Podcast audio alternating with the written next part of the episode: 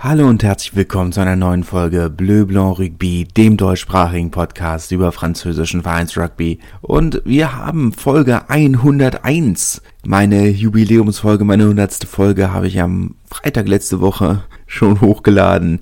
Äh, habe schon ein kleines bisschen Feedback bekommen, schönes Feedback. Ähm, wir haben ja eure und meine Vorschläge und Ideen für die kommenden Jahre im französischen Vereinsrugby ein wenig besprochen sind wir mal ehrlich, keine große Folge mit riesigem Mehrwert, da ich ja nun leider Gottes äh, keine Entscheidung treffen kann für, äh, für den französischen Ligaverband. Das wäre natürlich viel besser, wenn ich das könnte.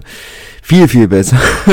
ähm, wie dem auch sei, darf ich leider nicht. Beziehungsweise darf ich schon, aber es interessiert keinen. Aber das heißt ja nicht, dass man nicht drüber reden kann. Ne?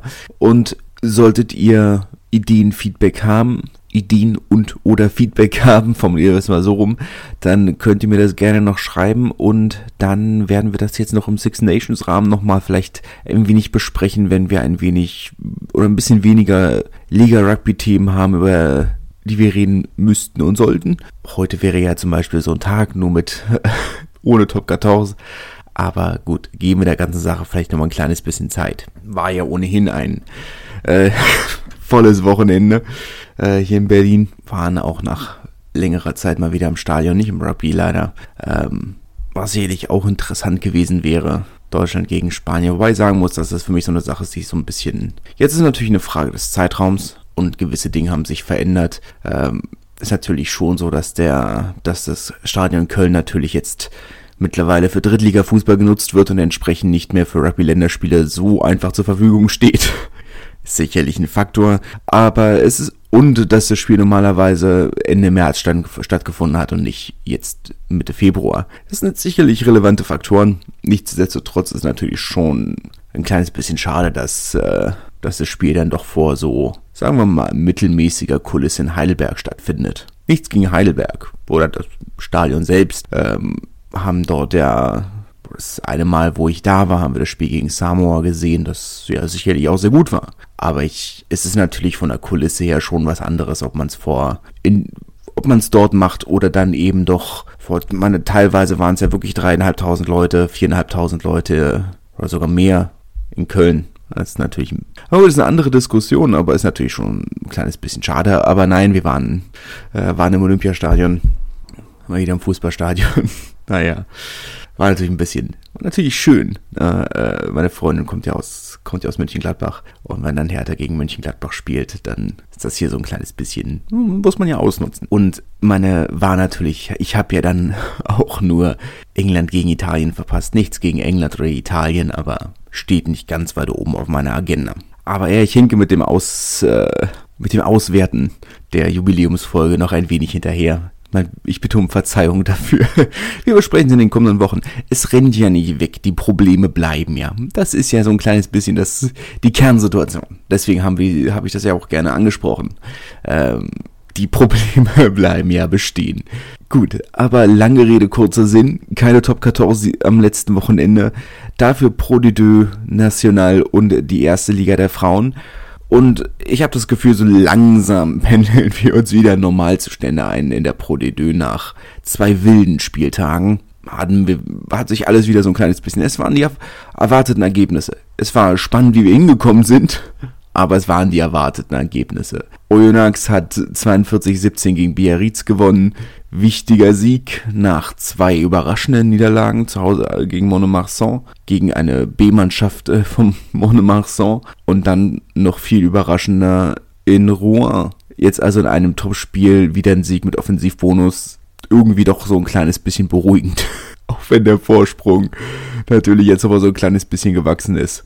Aber ähm, trotzdem ist natürlich schon beruhigend hier wieder auf, ähm, auf dem gewohnten Niveau zurück zu sein. Schon ein bisschen beruhigend. Rouen konnte äh, leider nicht an den Erfolg gegen Oyonnax anknüpfen, hat 3 zu 11 gegen Grenoble verloren. Eine Mannschaft, die, gegen die sie auch regelmäßig Probleme haben. Und wenn ich sage regelmäßig, seit sie in der zweiten Liga sind, was ja noch nicht allzu lange ist, aber eine Mannschaft, mit der sie üblicherweise Probleme haben. Und ich denke, das ist noch so ein kleines bisschen der Lerneffekt, den den so ein Verein jetzt gerade haben muss. Sie sind ja so ein bisschen in dieser Übergangssaison, meine Daumen gedrückt, dass sie den Klassenerhalt haben, äh, schaffen können, schaffen werden. Sieht ja nicht so schlecht aus, aber es heißt ja alles immer nichts. Elf Punkte ist zwar komfortabel, aber es kann schnell gehen in dieser Liga.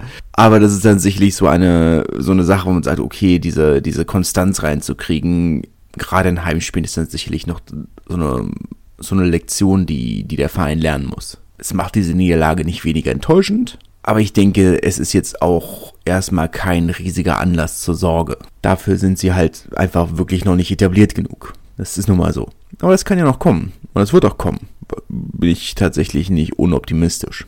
Provence Rugby hat äh, 19 zu 9 gegen Nevers gewonnen. Auch da endlich mal wieder ein erwartetes Ergebnis. Äh, Julius Nostadt kam von der Bank relativ früh sogar, in der 32. Minute, musste er den äh, verletzten Federico Vicrigin ersetzen. Ich bin mir nach wie vor nicht sicher, wie, ihn, wie man ihn ausspricht. Argentinischer Nationalspieler mit einem für meine Begriffe polnischen Namen. Aber da kann ich mich natürlich auch komplett irren. Auch mein Polnisch ist sehr limitiert. Auch dort kenne ich nur die einschlägigen Begriffe. Vielleicht noch ergänzt durch äh, eine semi-korrekte Aussprache relevanter Orte ich sag mal, ich glaube besser als die meisten anderen, aber nicht ansatzweise so gut wie, wie eine muttersprachliche Person. Aber naja, ja, zumindest, wie gesagt, zumindest mal wieder ein erwartetes Ergebnis und vor allem zu Hause, wo sie ja durchaus immer mal wieder geschwächt haben. Aber gut, dass sie jetzt diesen Sieg in, in Monomarsan nochmal so bestätigen konnten, das war wichtig. Für Wehr, die ja durchaus eine gewisse Aufholjagd hingelegt haben, um vielleicht doch noch in Richtung Playoff-Plätze zu kommen, ist das sicherlich ein Rückschlag. Aber ich denke nicht, dass sie dieses Spiel als Siegspiel oder als Auswärtssieg angepeilt hatten. Daher ist das, denke ich mal, keine Katastrophe. Ganz knapp an der Katastrophe vorbeigeschlittert ist wann? Es ist, was die zu Hause machen, ist schon, weiß man echt nicht mehr, was man, was man da sagen soll. Also, die haben eine Heimform, es ist unglaublich. Und nicht im positiven Sinne. Jetzt sagt man Mo Montauban, ne? Die sind sicherlich nicht schlecht und haben einige schöne Ergebnisse geholt, aber ist jetzt aktuell auch kein Top-Team. Und dann haben sie losgelegt wie die Feuerwehr, sind in der ersten Halbzeit mit was 33, 13 oder was auch immer, 33, 16 weggezogen. Und man denkt sich, gut, okay, ne, aber 50 Minuten sind rum. Ne, nicht ideal, aber komfortabel. Dann kommt Erik Marx in der 53. Minute, sage ich, weil er deutscher Nationalspieler ist, nicht weil er ein relevanter Teil des Ganzen, was heißt kein relevanter Teil, er ist nicht der Schuldige für den Absturz, der dann folgte. Dann haben sie nämlich, lagen sie dann nämlich auf einmal hinten, oder fast hinten. Die lagen doch hinten. Das stimmt doch hier nicht. Ja, die haben sich hier auf der Website verguckt oder verdippt. Das stimmt doch nicht. Wollte doch schon sagen.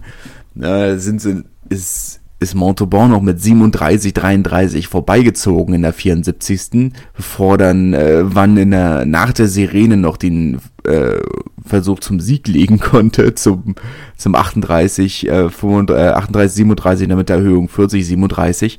Aber dass sie das Spiel noch aus der Hand gegeben haben, ist, das darf nicht passieren nicht zu Hause und nirgendwo sonst. So eine klare Führung darfst du niemals aus der Hand geben. Nicht nach 50 Minuten noch sagen, ja, hm, ne? klar ist Montauban kein, nicht so schlecht, wie sie in der Tabelle dastehen. Aber das darf dir nicht passieren. Wann, warum sind wann zu Hause so eine Katastrophe diese Saison?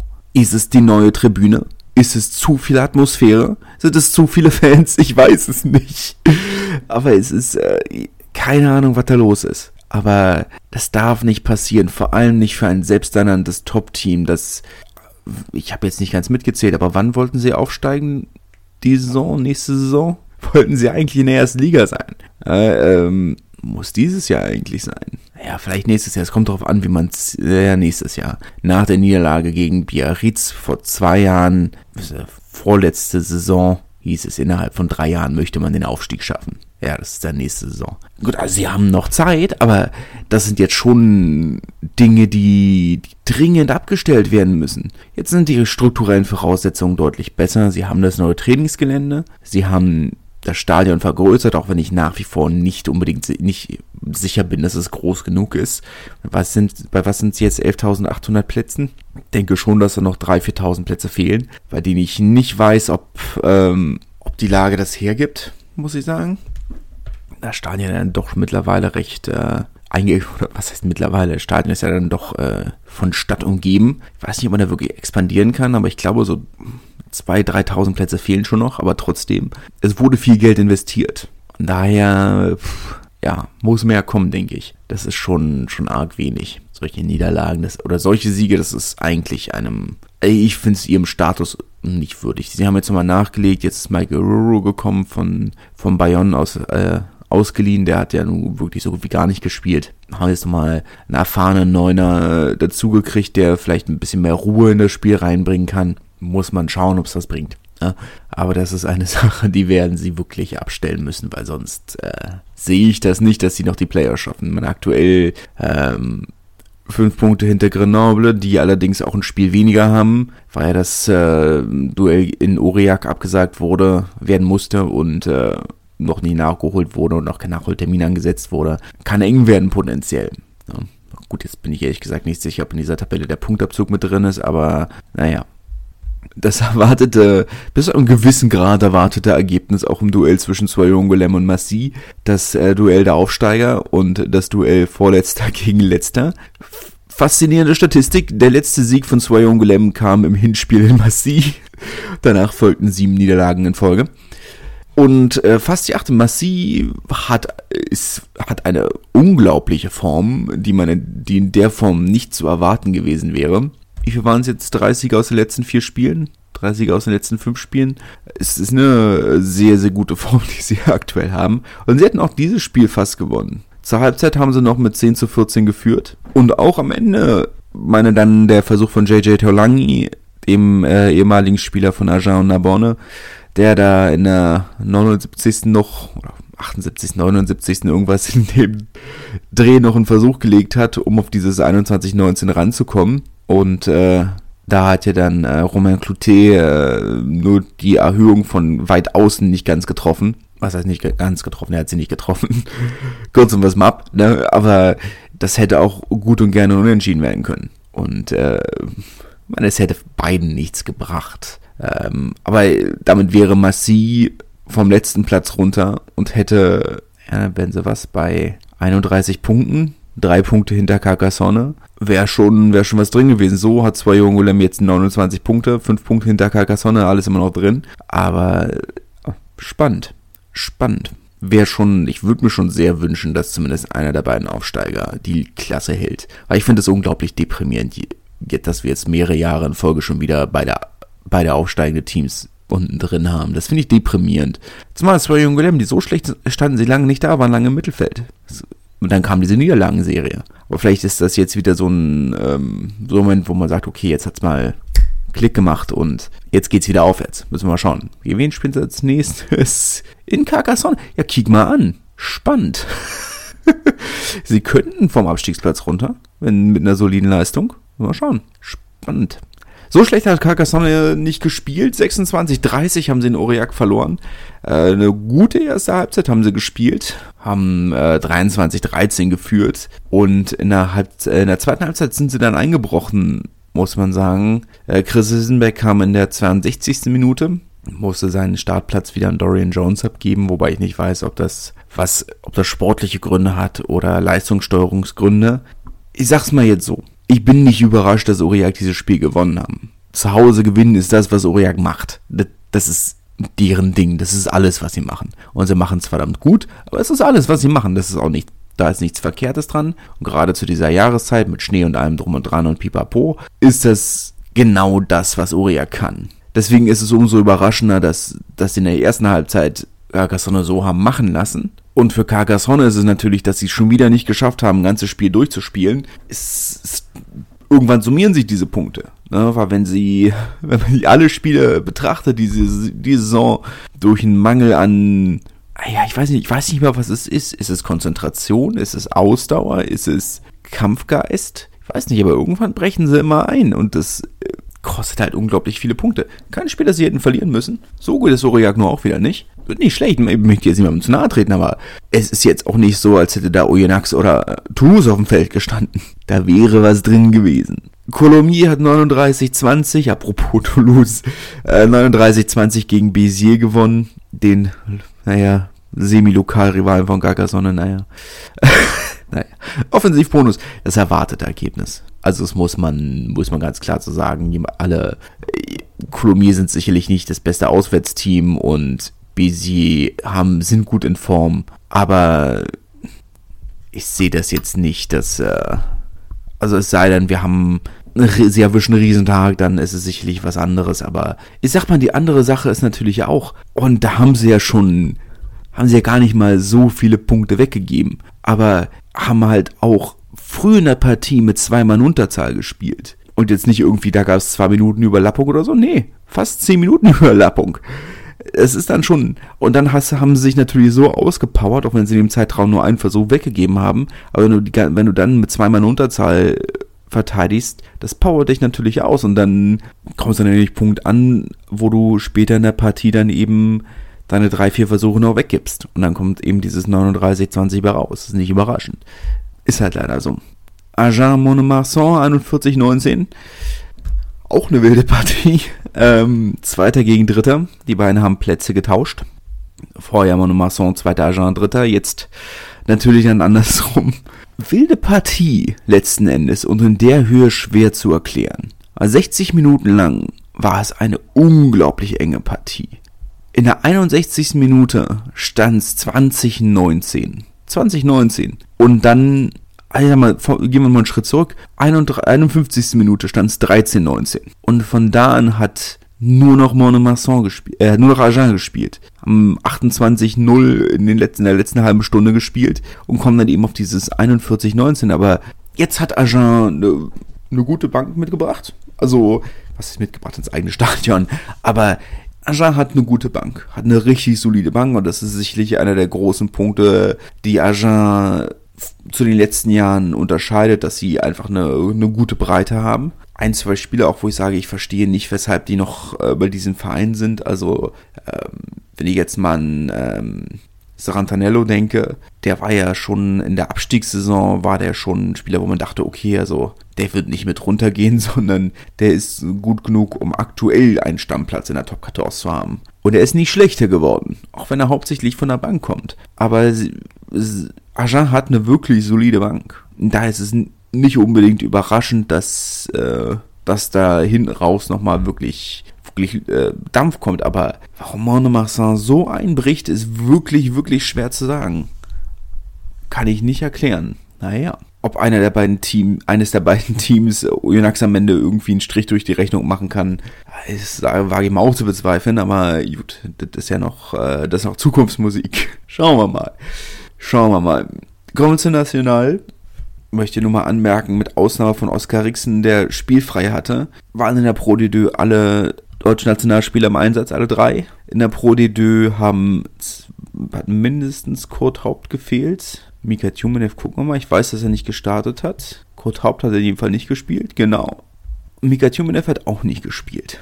Aber es waren aber ansonsten, Maxim Oldmann hat gespielt, Tim Menzel hat gespielt, beide haben gestartet. Ist halt schon so eine Sache, wo man sagt, gut, also gut, okay, jetzt waren die Vereine im Einsatz und diese Doppelung ist nach wie vor schwer nachvollziehbar. Aber wenn man alles zusammennimmt, dieses Spielerpotenzial, das, das, das der, das der DAV in, Entschuldigung, Rugby Deutschland, äh, in, äh, in Frankreich hat, eigentlich müsste so viel drin sein. Jetzt, jetzt weiß ich natürlich nicht, oder weiß ich aktuell nicht, was die Gründe sind, weshalb die deutschen Nationalspieler nicht, äh, nicht für die Nationalmannschaft auflaufen. Man kann ja verschiedene Gründe haben, einige davon absolut nachvollziehbar.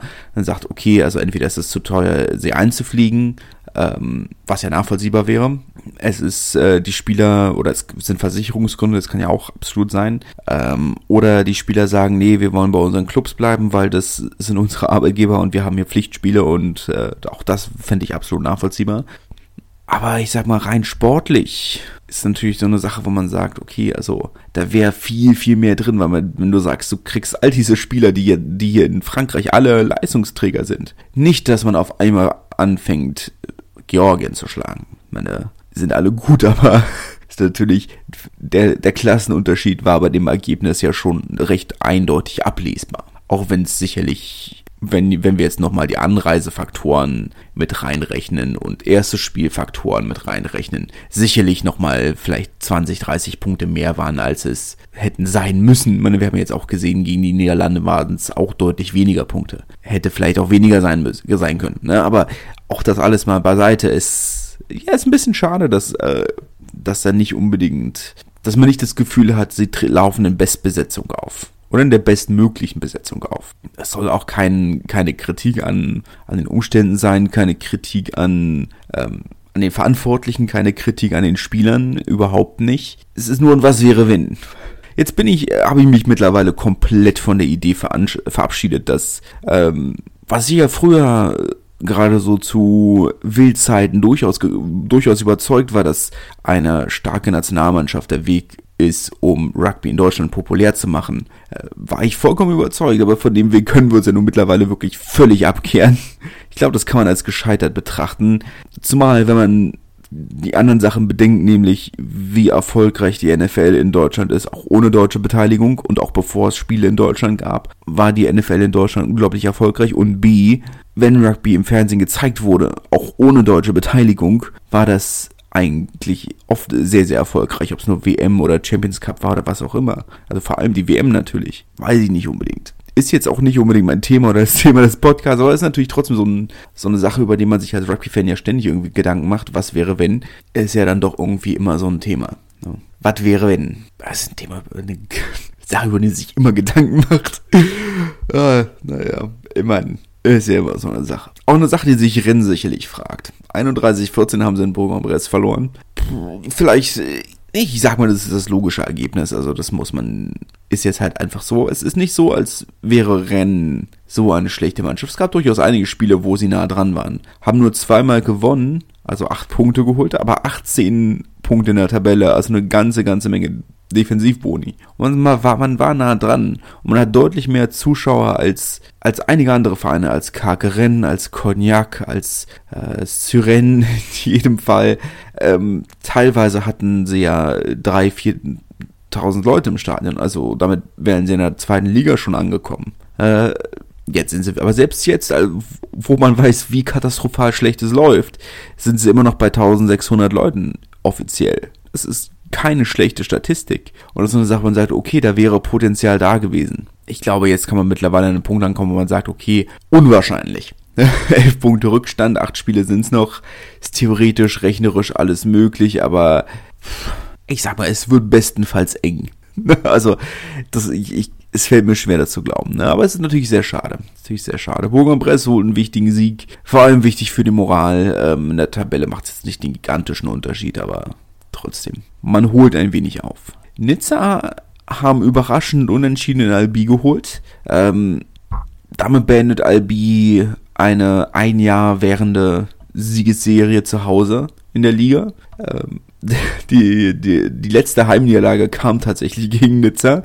Äh, überraschend genug. Über, äh, ist sehr, sehr überraschendes Ergebnis, finde ich. Also, ich hätte ich schon gedacht, dass, dass es ein Spiel ist, das Albi gewinnt. Ähm, auch da sagen, okay, auf beiden Seiten sehr, sehr großer Disziplinmangel. Ähm, Jetzt hat Nizza in seiner doppelten Unterzahl, die sie hatten, äh, zwei Versuche kassiert. Ist natürlich ein Faktor. Albi nicht unbedingt, oder Albi hatte zweimal, war zweimal in Unterzahl, ähm, hat da keine Punkte, äh, ein Penalty hinnehmen müssen. Aber das ist natürlich trotzdem eine Sache, wo man sagt, okay, äh, es kann natürlich hin raus dann wieder der Faktor sein, wie wir es hatten bei Visier, aber eigentlich rational gibt es keinen Grund, weshalb sie dieses Spiel nicht hätten gewinnen sollen. Kein. Ist sehr überraschend, dass sie da so ein bisschen stolpern. Aber gut, es kann passieren. Syren hat 12 zu 30 gegen Bourgoin verloren, müssen wir auch nicht groß drüber reden. Dass Bourgoin einen Offensivbonus geholt hat, war vielleicht das kleine bisschen überraschend. Aber ansonsten muss man natürlich schon sagen, dass Syren nach einem durchaus vielversprechenden Start sehr eingebrochen sind. Und man da vielleicht ein wenig äh, überambitioniert war, was die, was die Erwartungshaltung angeht. Einmal vor der Saison und am Anfang der Saison. Ähm, wir haben immer gesagt, sie sind besser als ihr Ruf. Vielleicht hatte ich Unrecht. oder ihr Ruf ist einfach wirklich nicht so gut. Eins von beidem wird sein. klingt gerade sehr hämisch. Ist es, naja, vielleicht ein kleines bisschen, ähm, ist nicht, äh, doch ein kleines bisschen böse gemeint.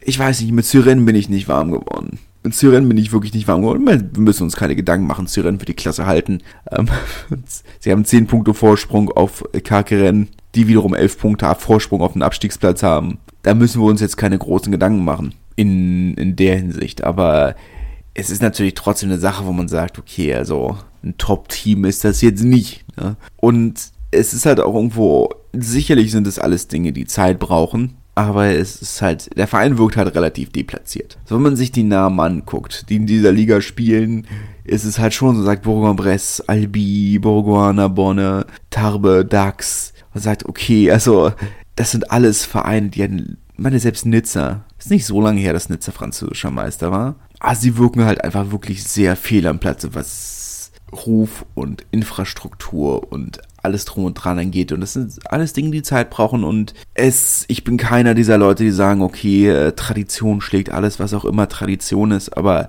man muss auch, auch jüngere Vereine brauchen Zeit, sich, in, sich eine Tradition aufzubauen und diese, die sich diesen Ruf zu erarbeiten.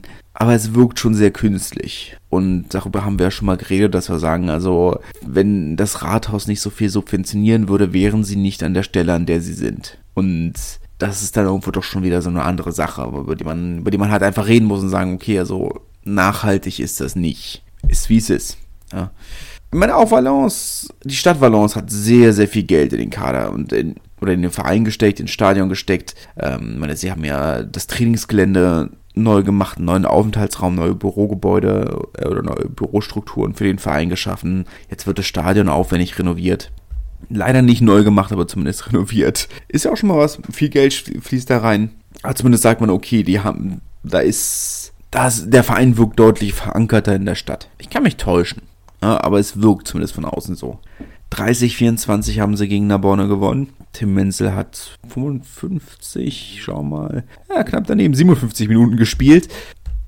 Am Ende ein logischer Sieg, wenn man ehrlich ist. Da muss man nicht unbedingt was anderes warten, auch wenn der Bonne lange wirklich gut mitgehalten hat. Man verliert halt so langsam den, so ein kleines bisschen den Anschluss. Ja, es sind nur vier Punkte bis äh, Bourgoin und ja, man ist auf Platz 8 abgerutscht. Aber gegen Tarbes spielt man nächste Woche zu Hause, das kann man wieder aufholen. Ist natürlich trotzdem alles ein wenig, äh, wenig eng, ein bisschen schwierig. Da muss man nochmal ein bisschen aufdrehen. Valence, Tabellenzweiter, 11 Punkte hinter DAX.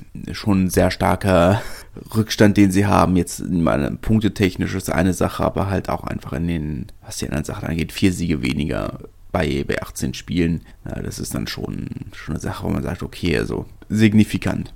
Muss man abwarten. Tarbe gegen Karkeren. Ein Spiel, das so blöd ist, wie äh, es immer klingt, aber ein Spiel, das äh, Karkeren verloren hat, nicht Tarbe gewonnen. Man ist äh, sehr gut äh, vorgerückt oder hat sich, was heißt vorgerückt, hat sich einen guten Abstand rausgearbeitet. Zur Halbzeit stand sie 13-0 für, äh, für das Team aus dem War. Und äh, dann hat man in der zweiten Halbzeit vier gelbe Karten kassiert. Das ist dann schon so ein kleiner Genickbruch. Ja. Maxim Oltmann hat zwei Erhöhungen, zwei Penalties beigesteuert. Am Ende der, dieser 25-19-Sieg ähm, absolut logisch wer so indiszipliniert ist in der zweiten Halbzeit, kann halt einfach nicht gewinnen. Das liegt in der Natur der Sache.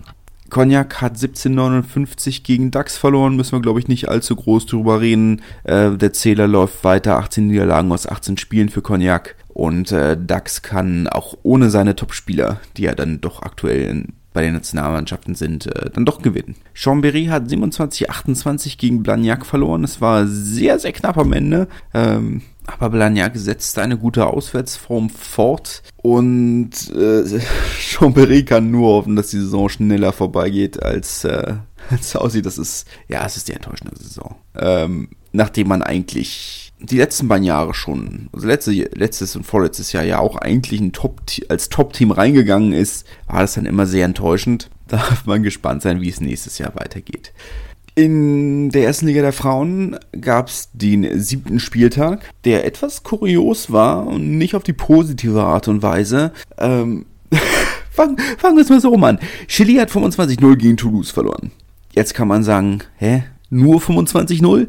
Ja, weil Chili äh, das Spiel aufgegeben hat. Genauso wie äh, Lens Section Paloise, die das Spiel in Montpellier aufgegeben haben. Und ich weiß ehrlich gesagt nicht weshalb. Also, keine Ahnung, es gab auch keine Antworten. Also, es gab auch in den Kommentaren zu den Spielabsagen einige Nachfragen, aber äh, da hat sich niemand, äh, hat niemand eine Aussage dazu getroffen. Aber die Spiele wurden, abge wurden aufgegeben, nicht verschoben. Das heißt, Schluss hat 25-0 in Chili äh, gegen Chili gewonnen, ohne angetreten zu sein, und Montpellier hat 25-0 gegen Po gewonnen, ohne angetreten zu sein. Mein erster Gedanke war, okay, Pro kann nicht garantieren, dass sie die Reise nach Montpellier schaffen mit den ganzen Streiks äh, oder Rentenreformstreiks.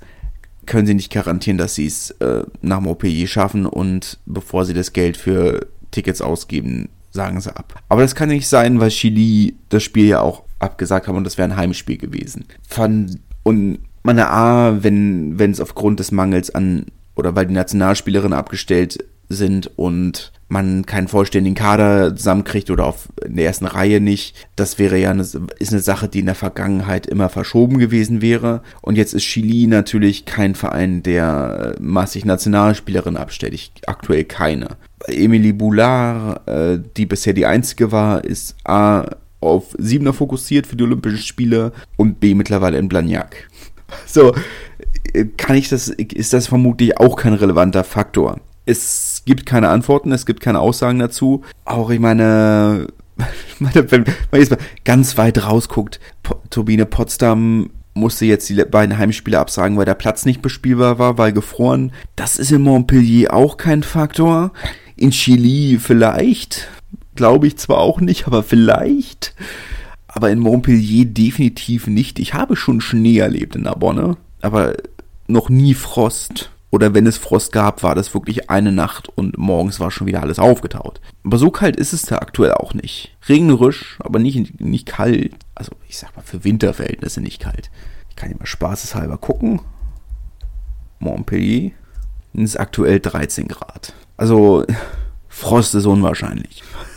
Aber gut, ähm, keine Ahnung. Ich weiß es wirklich nicht. Es gibt äh, Midi Olympique als wichtigstes Rugby-Magazin fühlt sich ja nach wie vor nicht verantwortlich, auch nur einen Mini-Beitrag über, äh, über die Liga zu bringen. Also sie haben, sie hatten Ergebnisse abgedruckt, aber das tun sie auch über die portugiesische Liga und die belgische. Also ja, es, es, man, man weiß es nicht. Es gibt kein Statement, es gibt keine Aussagen, weder von Verbandsseite noch von Ligaseite noch von Vereinsseite. Ich kann es nicht sagen. Keiner. Ich finde es unglaublich schwierig. Aber gut, vier Spiele wurden gespielt. Bordeaux hat wenig überraschend hoch gewonnen, 17 zu 50 in Rennes. Clermont hat, oder Romagna vielmehr, der ASM Romagna hat äh, 25-24 in Bobigny gewonnen. Bobigny, die definitiv äh, stark geschwächt sind durch ihre Nationalspielerin, die sie abgestellt haben. Lyon hat tatsächlich gewonnen, 17 zu 13 gegen Lille und äh, Blagnac hat 44 zu 21 in Grenoble gewonnen. Da ist natürlich wirklich der relevante Faktor, dass Blagnac ein Verein ist, äh, der bei den Herren wie bei den Frauen sehr auf die Breite sitzt, sehr viel auf äh, den eigenen Nachwuchs und dann eben solche Spiele, wo eben die Nationalspielerinnen alle fehlen, einfach sehr, sehr viel besser kompensieren kann. Und dann kommt eben so ein Ergebnis bei raus. Das ist dann auch nicht überraschend. Sei es drum, das war's von meiner Seite. Solltet ihr noch äh, Anmerkungen zu meiner Jubiläums Jubiläumsfolge haben, freue ich mich natürlich darüber. Schreibt es mir gerne auf Twitter oder Instagram und äh, dann besprechen wir das gemeinsam. Ja? Bis dahin wünsche ich eine schöne Woche und bis dahin, tschüss. Wie baut man eine harmonische Beziehung zu seinem Hund auf? Puh, gar nicht so leicht. Und deshalb frage ich nach, wie es anderen Hundeeltern gelingt, beziehungsweise wie die daran arbeiten. Bei Iswas Dog reden wir dann drüber. Alle 14 Tage neu mit mir, Malte Asmus und unserer Expertin für eine harmonische Mensch-Hund-Beziehung, Melanie Lippisch. Iswas Dog mit Malte Asmus. Überall, wo es Podcasts gibt.